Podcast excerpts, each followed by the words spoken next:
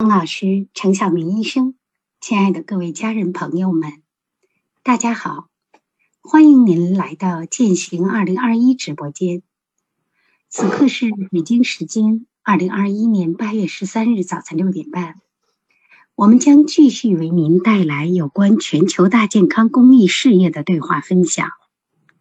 当今疫情反扑，灾害频发。生命健康已成为国家、个人最关注的问题。我们已经看到，今天的我国对经济发展按下了暂停键，国家不惜付出了很高的代价，把人民的生命和健康放在第一位。刘峰老师在五月份就倡导发起了全球大健康公益事业，本着悬壶济世、上医治国的精神理念，身行贵妇济世、贵族承载的责任与担当。联动黄金十年人群的觉醒与实践，共同为人类生命健康付出。的确，当人类在集体面对生命健康的问题上，需要更高的智慧，也需要更落地的新法与方法。今天将由我们新能源平台发起人之一的组织者——全息生命、全息生态、全息文化系统集成的倡导者和传播者刘峰老师，和新能源平台。全息生命系统集成专家、美国哈佛医学院替代医学研究所医生程晓明医生为我们做健康之道新时代赤脚医生的主题分享。首先有请程医生上麦。呃，谢谢桂梅老师的主持啊，谢谢刘峰老师，谢谢立伟啊，今天都到了。呃，我们新能源平台关于生命健康话题中间。现在有一个最基本的落地，就是如何从最基层的人民的生命健康和卫生环境，以及我们这个民族的健康事业的发展来做一些工作。我到美国三十多年了，我看了很多关于呃世界各地的呃有关这个第三世界国家或者是那些贫穷国家的一些医疗保健的问题。现在看来呢，主要存在这么几个现象。第一个呢，就是一般来说，比如说非洲也好，亚洲也好，呃，南美也好，一旦出现了问题之后呢，都是联合国的这个，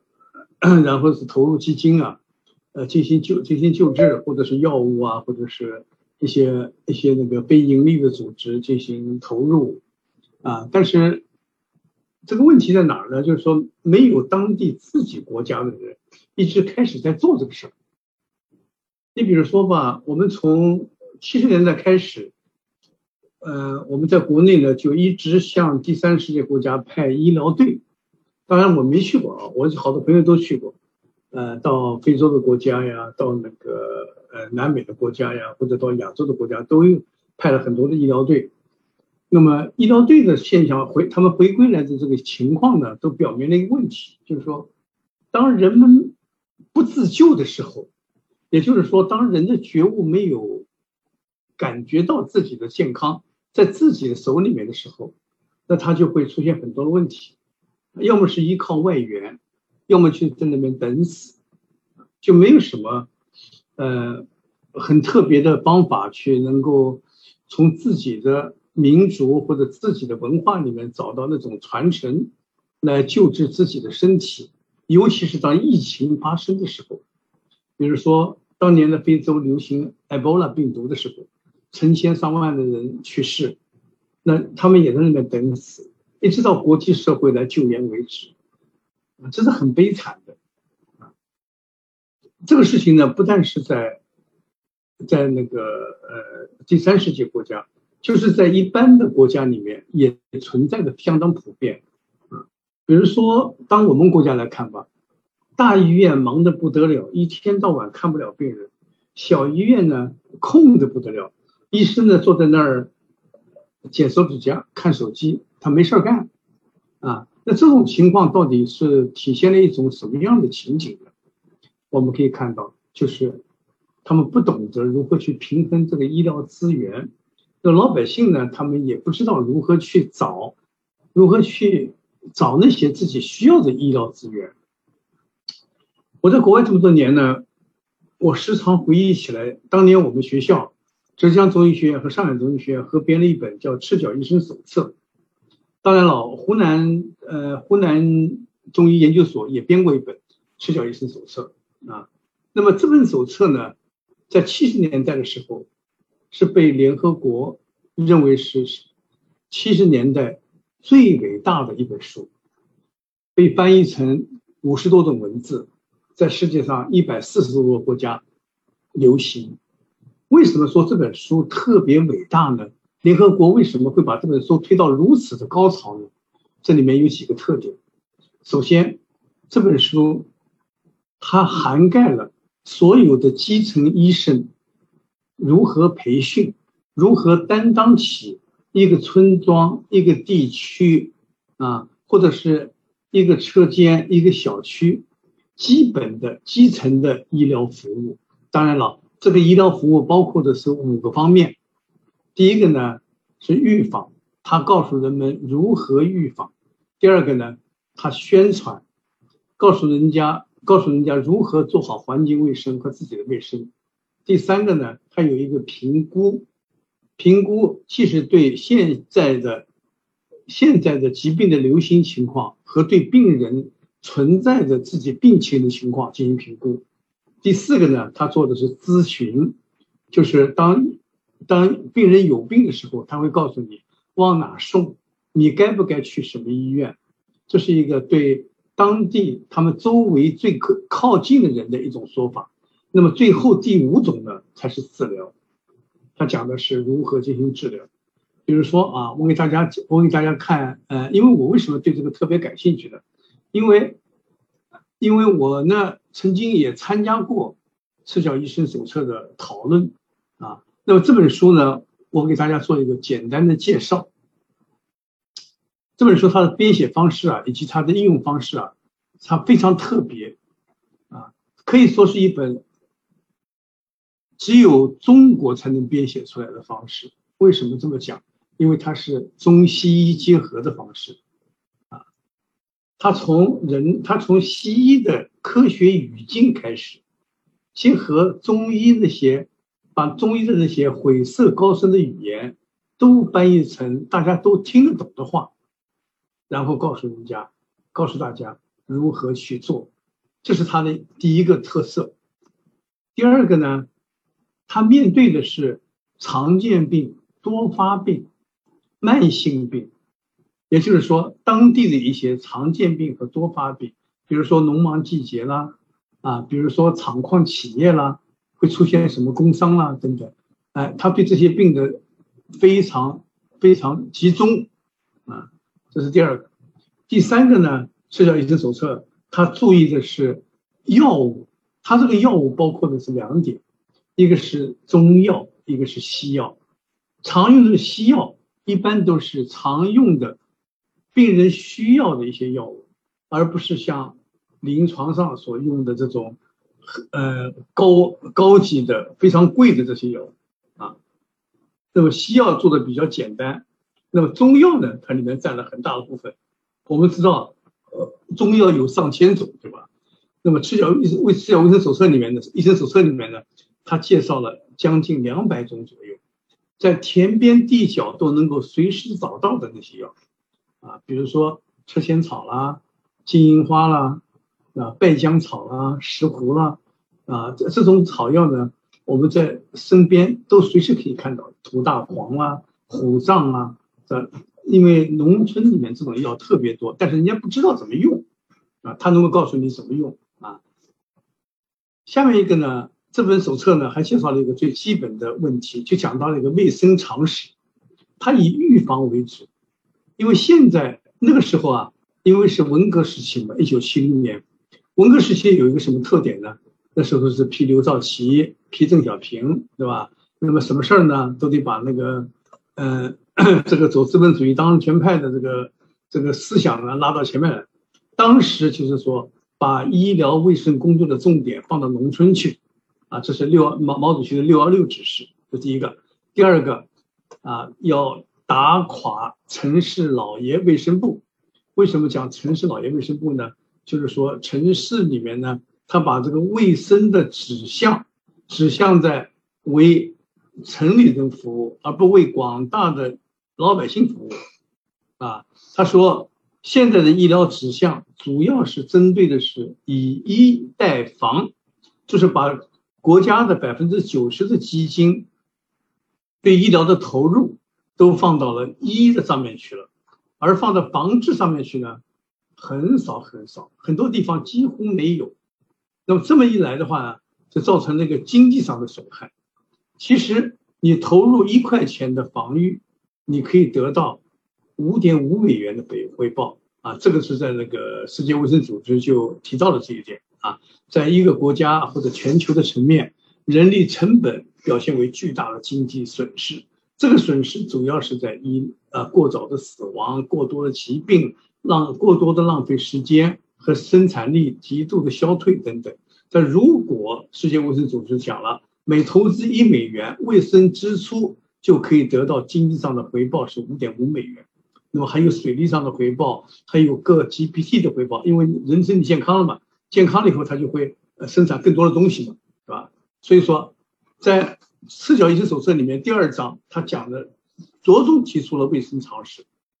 啊，里面讲了爱国卫生运动，里面讲了饮水卫生、粪便管理、饮食卫生，啊，还有那个生产卫生。那所有的这些卫生还包括了除除害灭病，里面还提到了呃什么那个四害对吧？苍蝇、蚊子、老鼠、臭虫啊，还有什么灭老鼠啊，还有灭虱子啊。哎，它最可贵的一点，我举个例子啊，比如说它它，比如说它里面有个叫灭蟑螂、灭钉螺。南方不是有很多血呃那个血吸病嘛，是吧？呃那个呃血吸虫病，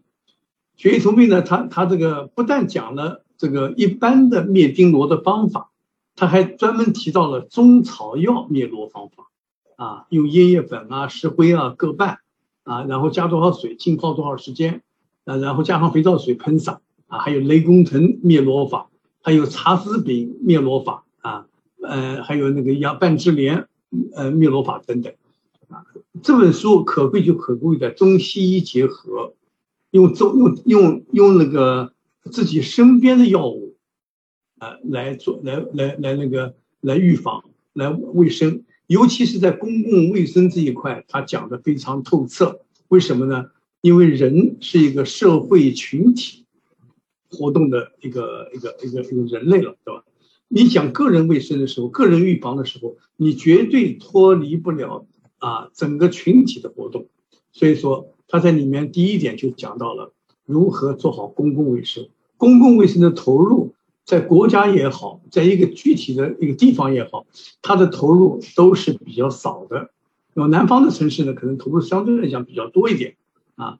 呃，那北方的城市，有些城市呢投入比较少，特别是一些呃贫穷的地方。所以说我刚才提到的这几点，是现在的基层的医生需基层的医生需要做的啊。呃，这这本书，这本书为什么？在世界上引起的轰动如此强烈，到现在为止，仍然有人拿着这本书在培训他们的基层医生，因为这本书最适合的就是基层人享受的医疗福利。他们有病可以得到咨询，有病可以得到评估，啊，那么在美国有没有相同的东西呢？在美国也有，啊，美国呢叫什么叫呃，physician assistance。啊，还有那个 nursing practitioner，啊，就是美国的医生，美国的有那个医生的助理，或者是有那个呃呃护士的那个主管护士等等，那么他们也是参与医生不做的事。也就是说，当地啊，从哪年开始？我看啊，好像是从前年开始，二零一八年开始。以前美国呢看病呢，我也注意到这个事情了，好像以前看病都到医院里去挂号看病，哎，现在不行了。现在你你到你到波士顿城里去看啊，呃，隔一条马路哎就有一个 urgent care，隔一条马路又有一个 urgent care。所以说，这种随时随地便民的小的诊所，而且是呃就是大医院的分布啊，越来越多，越来越多，因为他们也注意到了基层的。呃，基层人的服务问题了，呃，我把这个我把这本书简单的先介绍一下，呃，下面请请刘老师谈谈刘老师的看法，我们两个就是这个事儿谈一下吧，刘老师，请您。呃，谢谢啊。那个，其实这个话题呢，在跟啊过去在跟陈晓明医生在呃我们在交流的时候呢，其实就啊就陈晓明医生就提到过啊，就关于这个中国啊在当年呃进行这个赤脚医生这样的这个培培养和这个服务于这个社会的啊这个话题。呃，然后呢，呃，最近呢，这个我们这个话题啊，这这次呃，这个对话启动以后，啊，我们也在探讨哈，就是这个关于呃，我们讲健康智慧啊这方面，啊，这个在这个时空新的时空点上啊，和可是针对现在这个时空的一个特点，呃，发现呢，这个这个赤脚医生当年的这个整体的这个思路啊。在这个时空里面啊，有它一个新的啊需求啊，这呢就直接就跟我们啊一直啊这这一段时间提出来的全球大健康啊公益事业啊这个关联起来了。特别是呢，这个赤脚医生的这个当年的这个整个的技术思路、技术路径啊，他是把中医啊和这个西医啊同时。作为一种这个健康的一种保障啊，来呈现，而且呢，把这个预防啊这些啊放在了这个非常重要的这个环节啊。刚才陈晓明医生呢这个详细介绍的这部分呢，那我就在想，那么我们现在这个时空点上啊，这个适合这个时空能量场的啊这种思路啊。如何呢？从技术上啊，从一个整合整体的这个健康啊，这个医呃健康和这个我们整个的这个医疗体系啊，这一种从下至上的一种考虑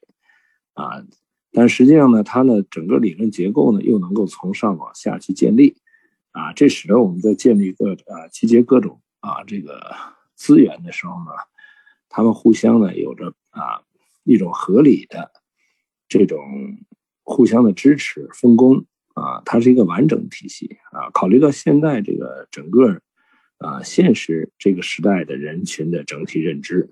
来建立起这样的系体系啊，我觉得这是一个啊非常好的一个话题。因为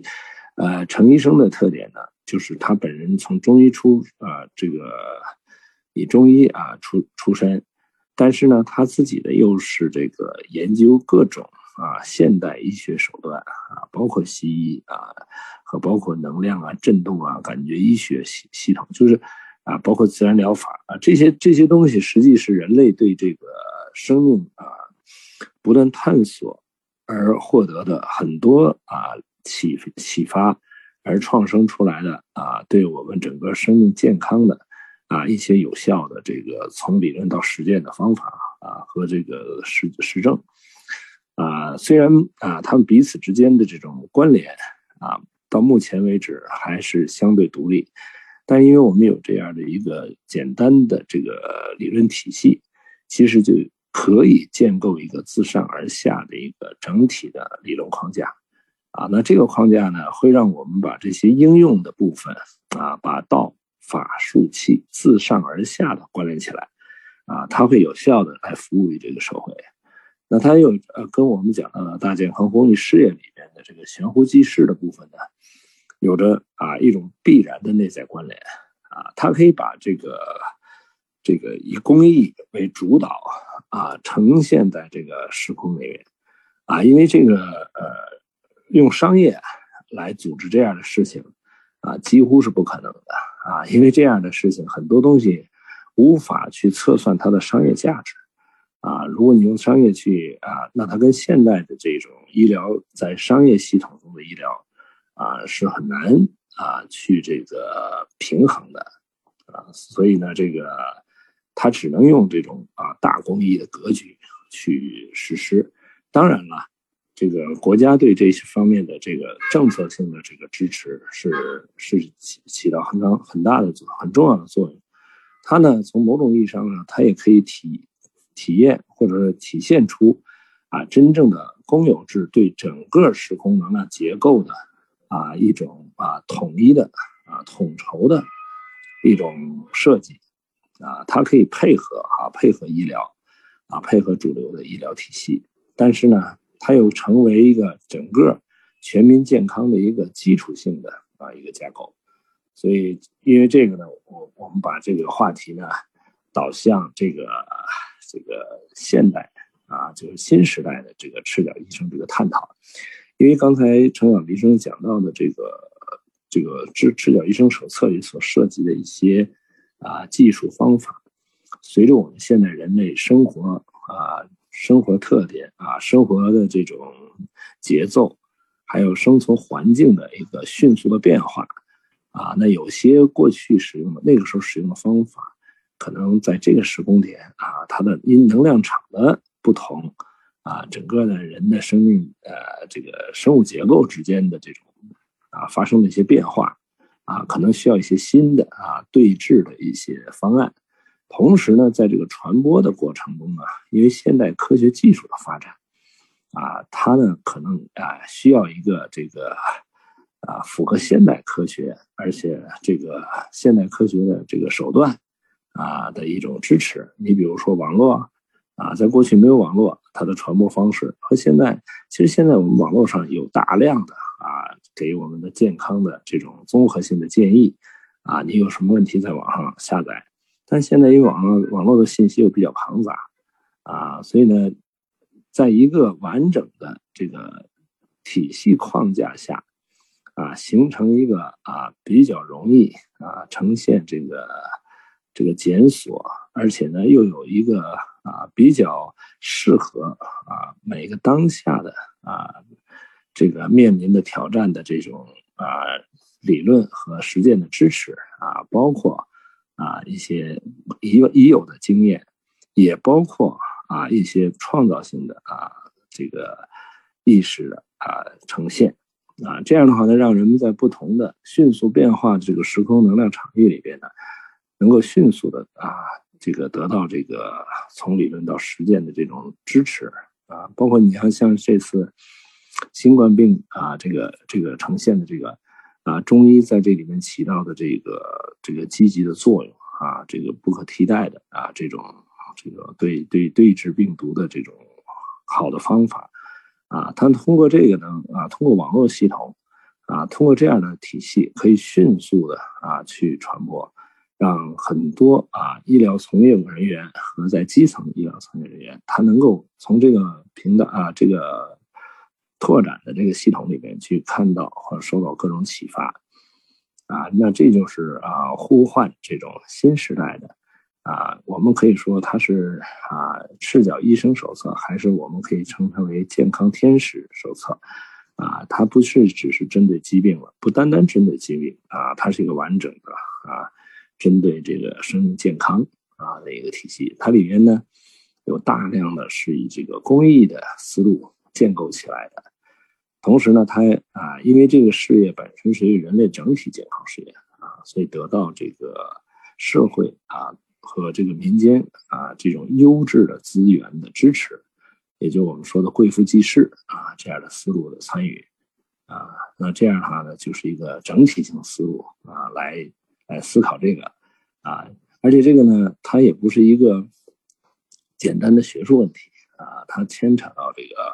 方方面面的啊这个参与啊，那么从理论上呢，我们说啊，通过这个我们。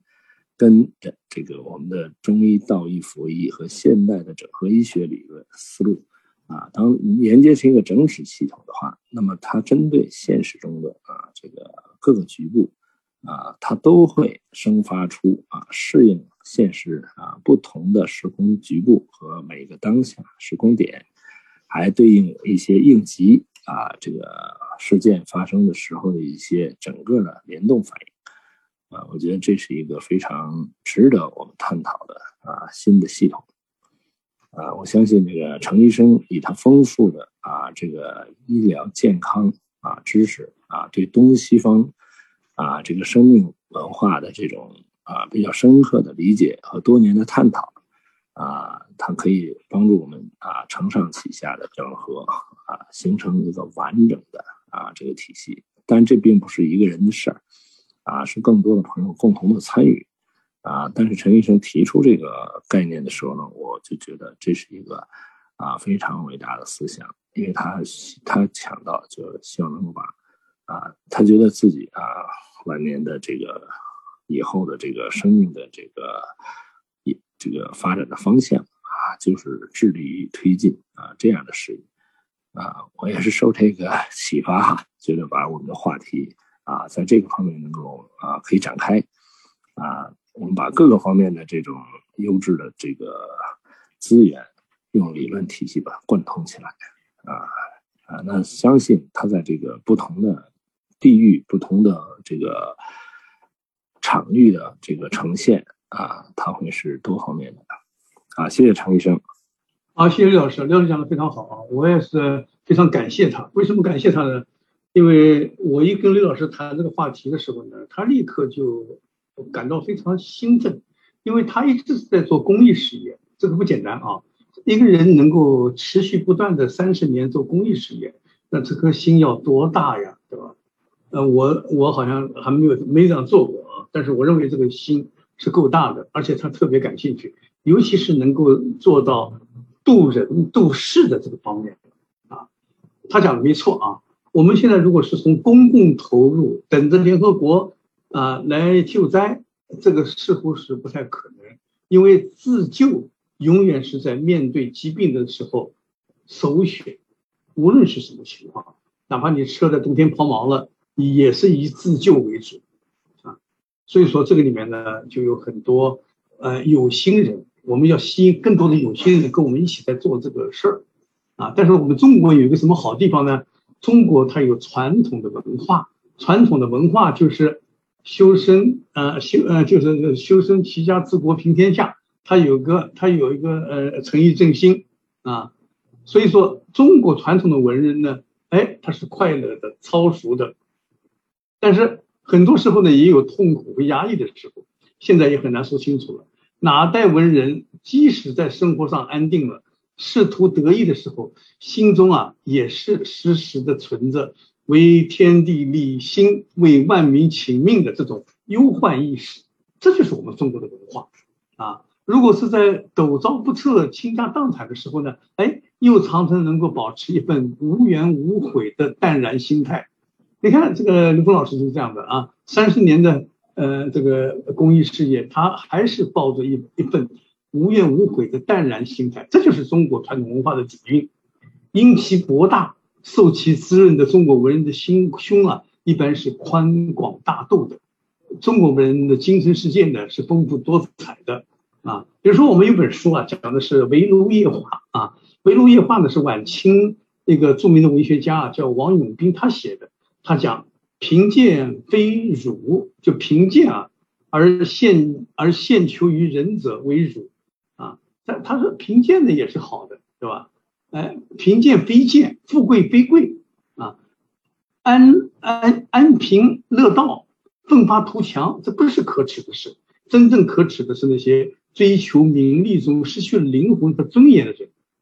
那这是可耻的啊！所以说，不管是有钱的，是没钱的，就像我们做医生的啊，上医医国，下医医民。你看多少上医？孙中山是学医的，鲁迅是学医的，哎，他们就不医民了，他们是医国去了。那我陈小明没办没办法，只能说临床好好的医民了啊，这也是一个耕耘吧，也算是一个呃叫悬壶济世吧啊，寻求古训，博采众方，求人度人为大德啊。所以说看病的时候有个最起码的特点，无无怪你是有钱的也好，没钱的也好，是我们隔壁的邻居也好，街上碰到的病人也好，那一视同仁，照样看。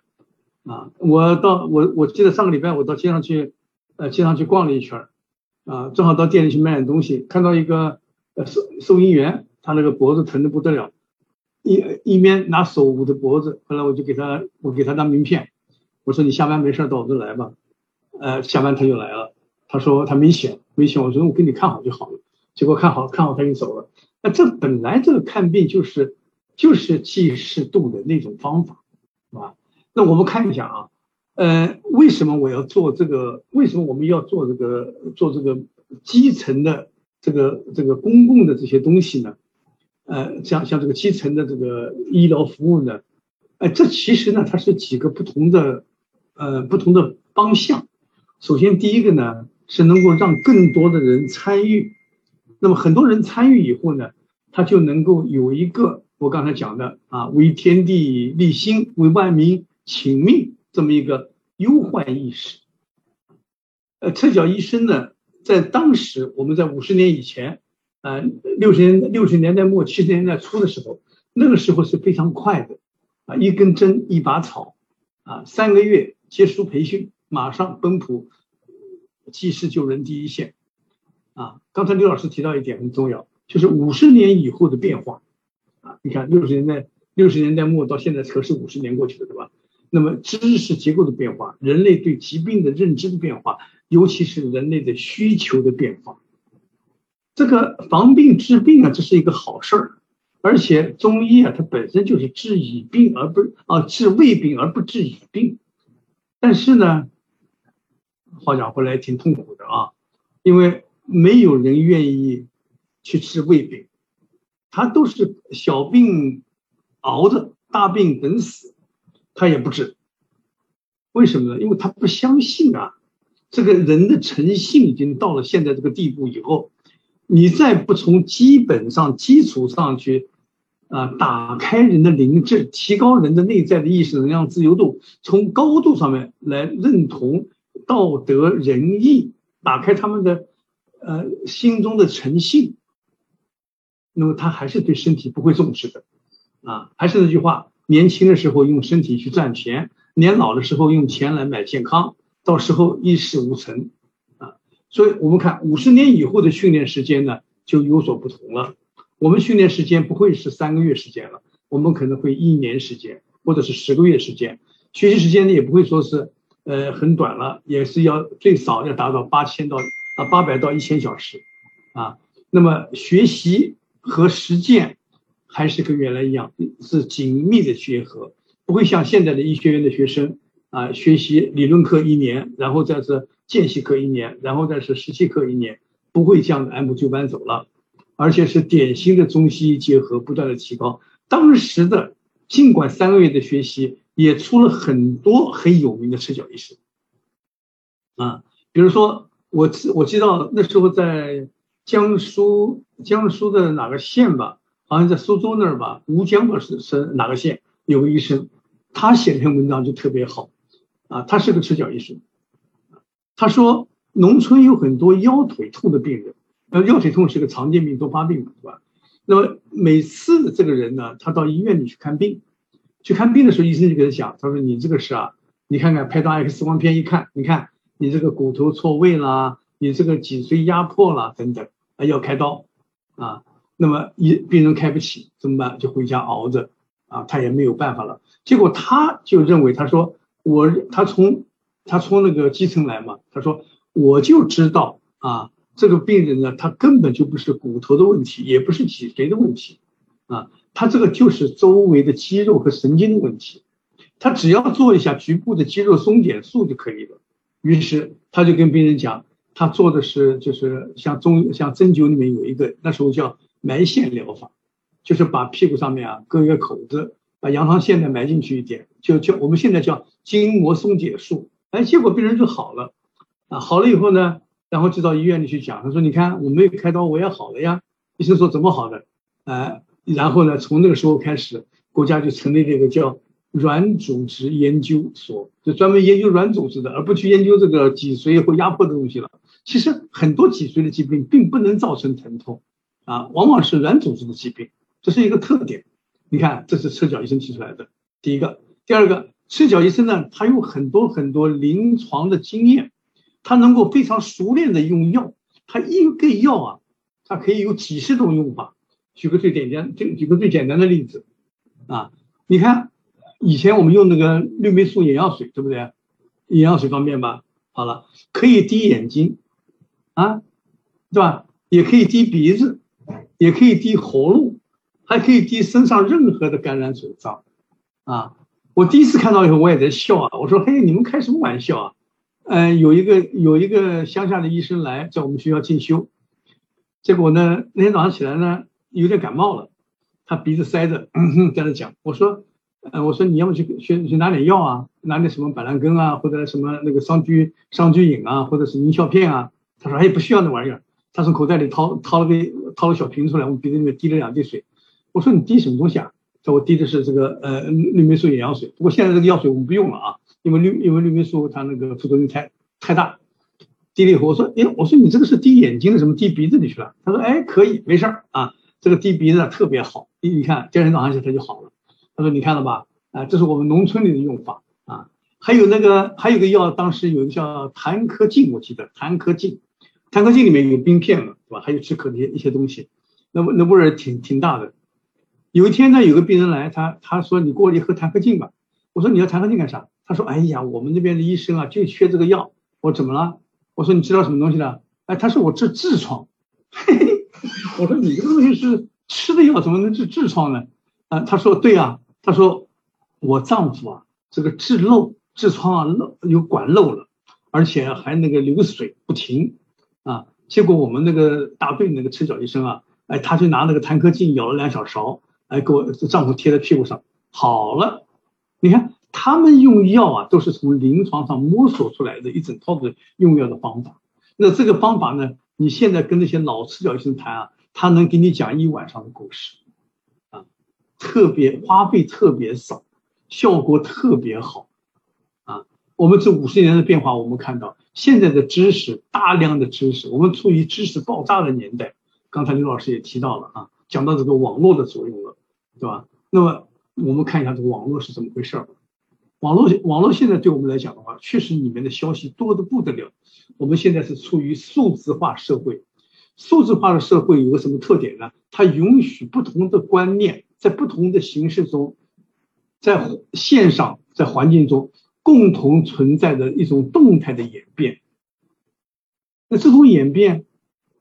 各种不同的健康观点，各种不同的理呃理论，各种不同的论点，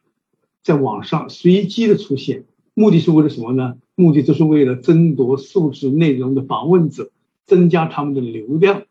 啊，以及拉拢广告的收入，这纯粹是为的是利益嘛，根本对老百姓没有任何意义嘛，你说是吧？呃，它能够主要是为了吸引这个用户和创作者的注意力，其中的一些想法看起来很新颖，而且非常吸引人，但是一定是把以前的概念翻新打给你看的，因为你不可能看那么多书嘛，他看得多，对吧？啊，此外呢，我们可以看啊，每一项公共卫生相关的干预措施都会考虑到在线的环境，这是肯定的啊。那么这种多种健康的定义和多种阐述健康的背景，对个人来说是不一样的。每个人年龄不一样，每个人的不同年纪不一样，所以说每个人的接受能力也不一样。所以你看这个网络是一个多复杂，网络是一个复杂的、高成本的、高科技的东西，啊，人类在里面恰恰也得不到什么特别有效的东西。那谁特别有效呢？就是那些在你身边的人，他告诉你怎么做的人，那这这个这个这个才是能够让你得到得得到最有效果的。也就是说，我刚才讲的基层的啊这些这些医生们，他能够告诉你如何去做啊。那我们看一下，它达到一个这个达到的是什么目的啊？这个达到的目的呢，它主要是能够通过人和人之间的社会群体的交流啊。来形成一个基层的医疗网络系统。那基层医疗网络系统，它是一个承上启下的这么一个系统。我刚才讲了，这个钱从哪来呢？对吧？这个承上启下怎么乘法呢？就说，它上面有它的上级医院，啊，下面呢有它联系的群众。那么这么一来的话呢，它就能够把有限的医疗投入和有限的医疗基金。能够更好的用于需要的人，啊，我们看来，我我我们看一下啊，这个这个基金的投入，从我们新中国解放以来，啊，从嗯这个临床临床投入看看来，当时的这个医院有三级医院制度啊，一级医院、二级医院、三级医院，是吧？那么下面是基层基层医疗服务，现在那个这个三级医院制度还在啊，那么基层医疗服务呢，基本上就没有了。啊。为什么说基层医疗制度没有了呢？因为有几个情况啊，一个是农村发展的需要，就呃胡锦涛跟那个温家宝的时候呢，当时有个农村的大战略，就是把那些偏远的乡村呢，都把它农村城镇化，把它给并在一起去了啊。那么看到人他也是他他也是互相之间不认识啊。那么在这种情况之下，那么我们基层基层的医疗事故医医疗医疗服务呢，如何做？那么我想啊，我个人想，就是这种基层的医疗服务人员的做法，还是要走，还是要走基本训练和基本医疗站的形式，已经不是那种田边路呃路边田边的这种形式的，也不可能也不用赤脚了，是吧？但是呢，它也是属于基层的网络系统，啊，这种基层网络系统对，就像那个我刚才讲的这个美国的这个。呃，街边路角的这个医疗站一样的啊，这这也是一种基本的网络系统。那么这些人呢，他不是啊，经过了四年或者是五年的医学院呃是呃那个出来的，他解决的问题和他的针对性不一样。他的针对性是常见病、多发病、慢性病，也换句话讲，就是说已经被确诊了的这些疾病。已经被大医院确诊的这些疾病，只不过是需要长期的服务的，比如说，呃，长期的糖尿病啊，长期的痛风病人，或者长期的一些疼痛、腰痛、颈椎痛，或者一些疼痛病人需要用针灸、推拿、中药疗法的一些病人，哎，他可以给你做一些基本的治治疗，或者给你做一些基本的输液啊，或者能够呃帮你帮你那个选择和确定一下。啊，你应该怎么做？那这种现象呢？现在在我在国内我不知道啊，在美国呢，现在已经比较普遍了。特别是呃，自从自从是二零零五年以后，呃，在加州，呃，在亚利桑那州，在佛罗里达州，大概美国美国可以说所有的州吧，就南方的州比较多，北方州比较少。他做什么呢？他做一个就是说呃，小区以小区的形式，这个小区呢。呃，有一一百户人家或两百户人家啊，我旁边就有一个小区叫 Box Hill 啊，狐狸山啊。那么我去参观了一下，他那里面呢，就是说，呃，小住在小区的人呢，他有一个服务站，他这个服务站就是很典型的基层医疗服务服务站啊，他是退休的医生啊，退休的护士，他帮这些基础的人，帮他们了解我该吃什么药。啊，我这个药有没有吃错啊？它主要是以咨询和服务的这么一个呃性质出现啊，而且帮你联系你要到的医院，你上你你上医院。那么这个里面有个最重要的特点，我刚才讲的这个咨询，就是说我们给告诉患者什么，我们为患者什么服务啊？我们看一下，在这个第三世界国家，包括我们中国。啊，通过很多的研究，这五十亿年以来，我们做了很多的研究啊。第一个，告诉大家如何坚持卫生，病从口入，饮食卫生、饭店卫生、呃，社会卫生等等啊。呃，应该吃什么东西？比如说啊，你要多吃蔬菜啊，啊，你不要吃荤呐，等等。啊，其实这个也不也不一定了，每个人都不一样啊。这个病从口入呢是第一位的啊，然后呢是家里面的这个一些生活习惯。比如说，一个人对你打个喷嚏，你在乎不在乎？你肯定在乎，对不对？你肯定不愿意。那么现在你懂了，我不应该朝人家打呼打打喷嚏。我要打喷嚏的时候，我拿个手拍把自己嘴给它捂起来。但是中国人这个太少太少了，当着你面不要说打喷嚏的，对着你的脸擤鼻涕都有，啊，我这我就看到了，对吧？对这个路边上吐痰的是很很经常的事情，呸啊，很很熟练，而且。而且这个准确性还相还相当高，是吧？所以说这是一个在欠发达国家的研究，做了很多这方面的卫生训练的卫生训练的训练结果。那么在训练以前和训练以后，或者是在咨询以前和咨询以后的现象，就看到了当时的疾病的传染，尤其是在现在的这个叫冠状病毒啊，还是以前的 SARS 也是一样，只有在流行区的时候，如果注重了卫生的话，那么你这个社区。爆发疾病的现象会大大的减少，啊，刘刘老师，请您啊做一下那个高维的一些关怀，从上往下讲，再看看，谢谢您啊。啊，谢谢陈医生啊，这个刚才陈医生把这个就进一步把这个啊一些能够跟现实啊关联的啊这些从理念到实操的一些啊也讲了一些这个非常啊重要的案例啊，其实呢，这个我们这样的话题实际啊是在共同在探讨，其实啊牵扯到的这种方法啊其实是有很多的不同的角度的认知的。啊，如果我们在不同的方法之间做这个比较的时候，有好多比较呢，它可能基于不同的理论体系，啊，它会产生一些啊一些争议。但如果我们能够通过一个完整的系统哈，把这个不同的系统、不同的这个理论体系都关联起来的时候呢，那么对于一个呃现代人的啊一个健康的整体啊描述啊。以它的独特性啊作为一种关联的时候呢，那有很多不同的系统，它对人的健康的积极作用，都是在它的系统的格局内发生的，啊，但是我们现在呢出现的一些问题，就是现在这个时空的这个能量啊信息复杂，信息的这种交互啊和信息逻辑关系之间的这种碰撞，啊，出现了很多这个信息对立。啊，比如说在这个网络上说一个方法啊，说出啊，比如说吃这个东西怎么怎么好，哎，一定会有一些啊出现说吃这个东西怎么怎么不好，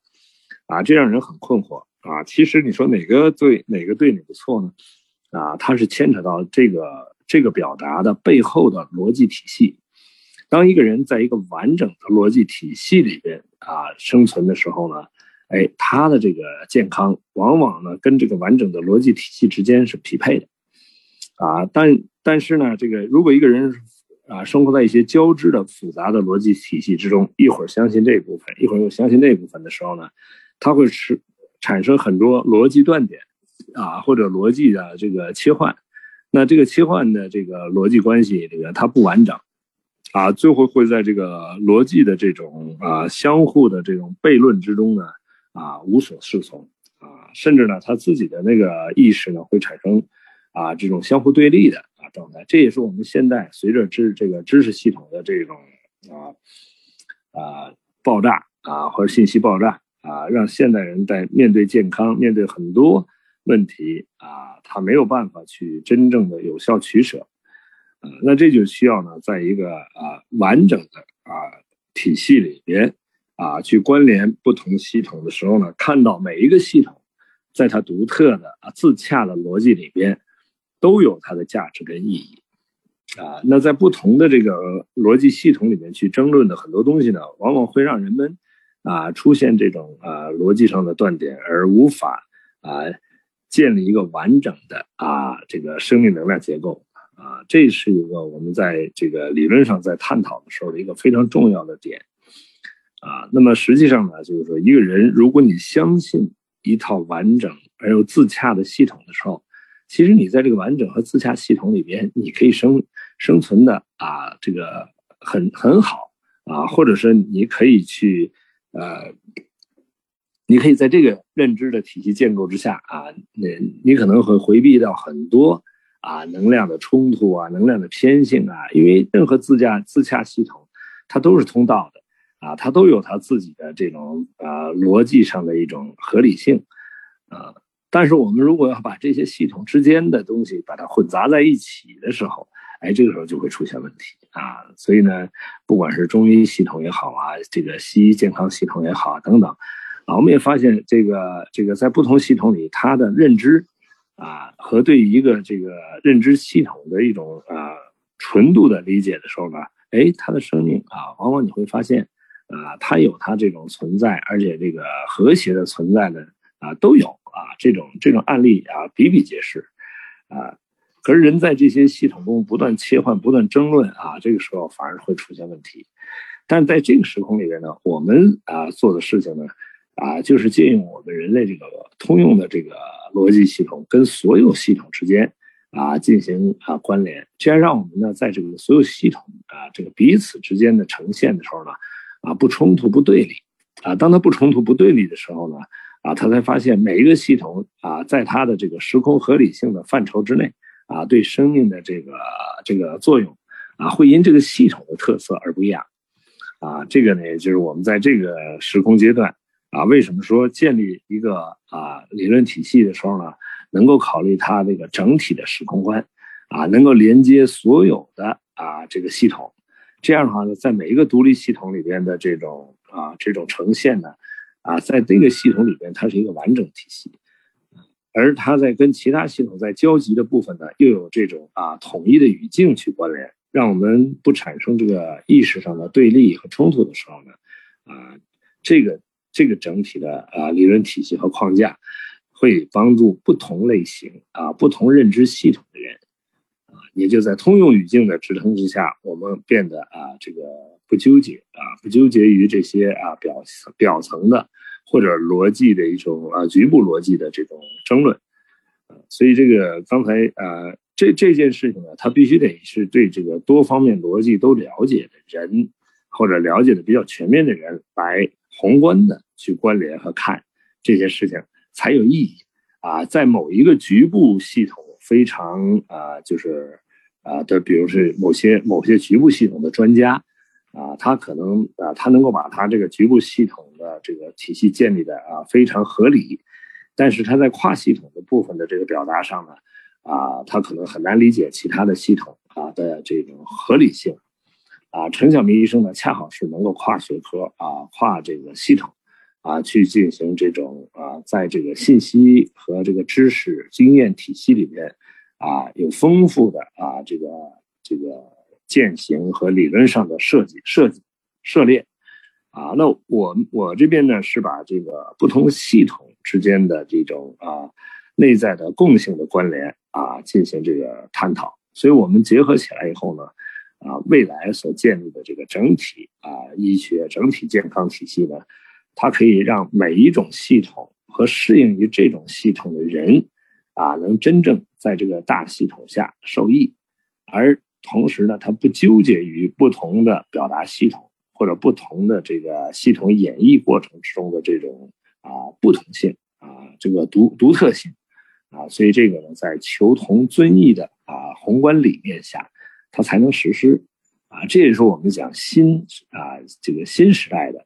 啊这个健康天使或者赤脚医生啊，他所拥有的纵横时空格局，其实是蛮重要的。啊，因为这个时空的能量啊复杂，啊，在这个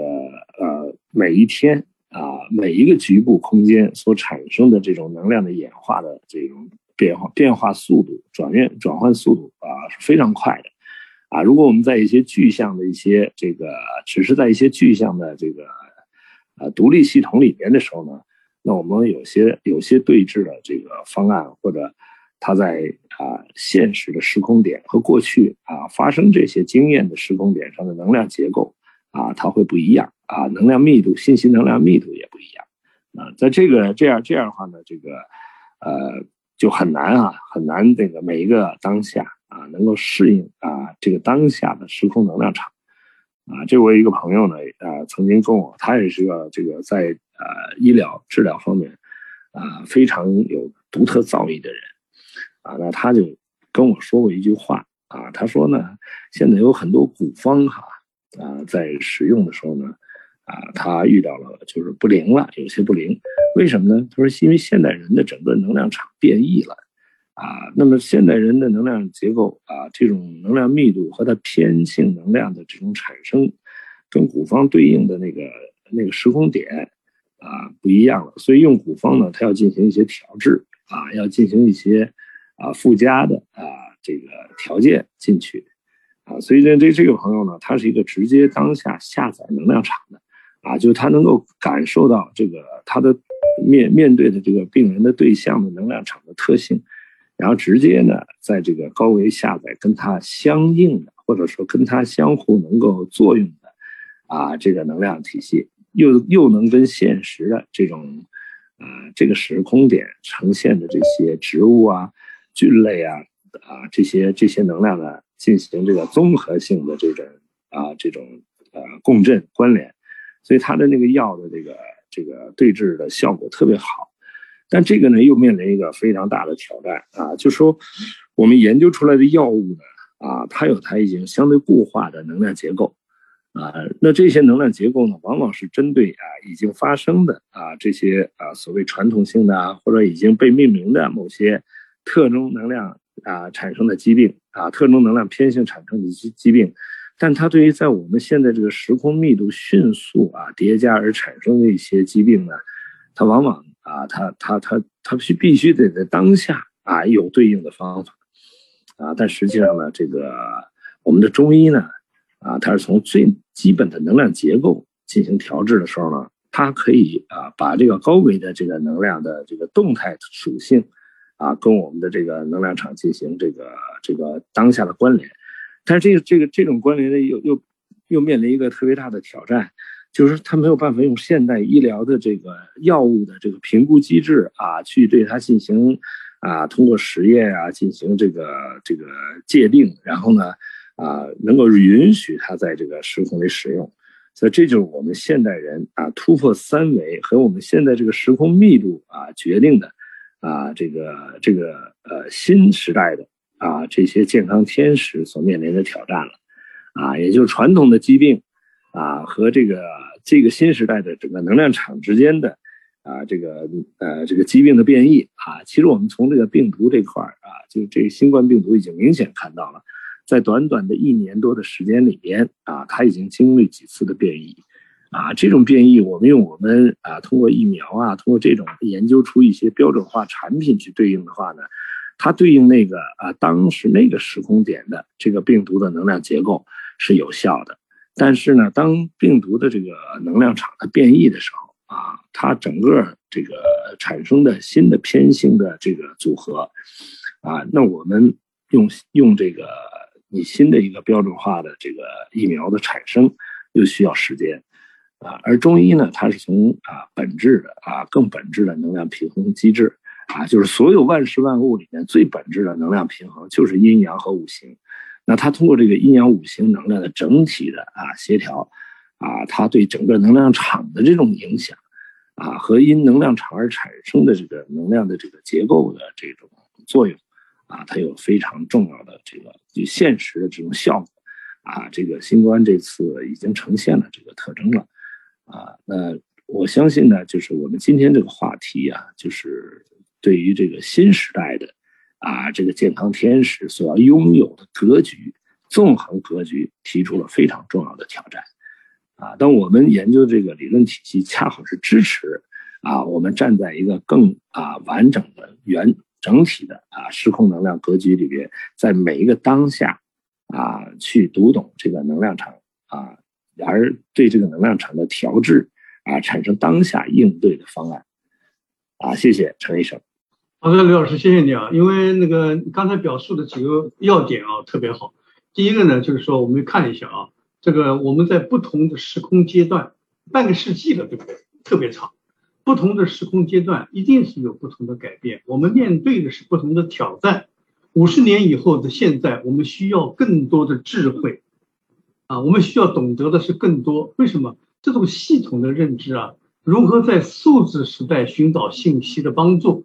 那么就需要特别培训过的人才去做，这才是我们的目的。啊，我们那没有培训过这些人，他懂不懂呢？他可能会知道过去的东西。但是他不，他就对现代的这个不同时空阶段的不同改变可能有点缺乏。比如说《赤脚医生手册》里面呢，以前有计划生育的篇章，是吧？还有战场救护的篇章，还有一些急症的篇章。比如说啊，有防原子武器、防化学武器、防细菌武器。哎，当时是备战备荒为人民啊，这个是呃，深挖洞广积粮不称霸，这个是当时的主流的一些那个呃党党的基本原则和政策。那现在计划生育没有了啊，要开放生第三胎了，是吧？所以说我们知道这个现在的健康的定义显然反映了社会和文化结构啊这个不同的类别啊，大多数的健康概念呢都暗示人和社会之间的关系，尤其是在网络时代的环境中间，对健康概念的批判性的分析和正确的理解，有助于我们更好的理解。健康政策和政治、商业以及金钱之间的关系，啊，我就稍微的呃，刚才回应一下刘老师讲话啊，今天的讲话到此为止啊，下面请慧梅老师。谢谢刘老师。啊，谢谢程医生。好，感谢刘峰老师和程医生的精彩对话。今天是个抛砖引玉，啊，讲出抛讲出了新时代的赤脚医生，也叫新时代的健康天使。那两位老师呢，啊，在新的时空点当中提出了，啊，新时代的赤脚医生的在这个时空点的新的需求和定位。啊，那同样这个时代呢，也呼唤新时代的。赤脚医生，啊，嗯，而新时代的赤脚医生呢，实际上是对对智慧、对纵横的时空格局有更大的挑战，啊，那呃，通过今天的抛砖引玉两位老师的分享，我想，嗯，也呼唤更多的人可以参与到呃新时代的赤脚医生的整个的呃这个建设当中。啊，为什么呢？因为在我们的理论结构当中，从上自上而下的整体架构，呃，整体的框架上是可以，呃，在理论结构上满足新时代赤脚医生的，呃，提升纵横时空格局的；而在技术路径上呢，从下往上建立啊一个体系。那陈医生和刘峰老师今天就全民健康的基础性的架构。啊，也提出了一些探讨啊，相信那这个思路和这个思考是值得让我们更多的人探讨一个新的系统，形成一个技术的路径的一个完整的体系啊啊，那这个时候呢，我们想回忆起，其实半个世纪前，赤脚医生是我们整个这半个世纪最温暖的记忆啊，包括嗯我们熟知的。啊，我们的李兰娟啊，她就是从赤脚医生过去的赤脚医生到今天的护国院士，啊，而半个世纪后的今天，面对新的时空点，面对互联网啊和我们今天的这整个的技术和和整个的社会的现象啊，从商业上来来讲，有社群啊，通过这次的疫情看到了社区的力量，那我想。那新时代的赤脚医生，嗯，也期待着可以成为国家的防疫大军，又可以成为家庭的健康卫士。好，嗯，今天我们健康之道的新时代赤脚医生的主题对话到此就要结束了，啊，谢谢大家的聆听。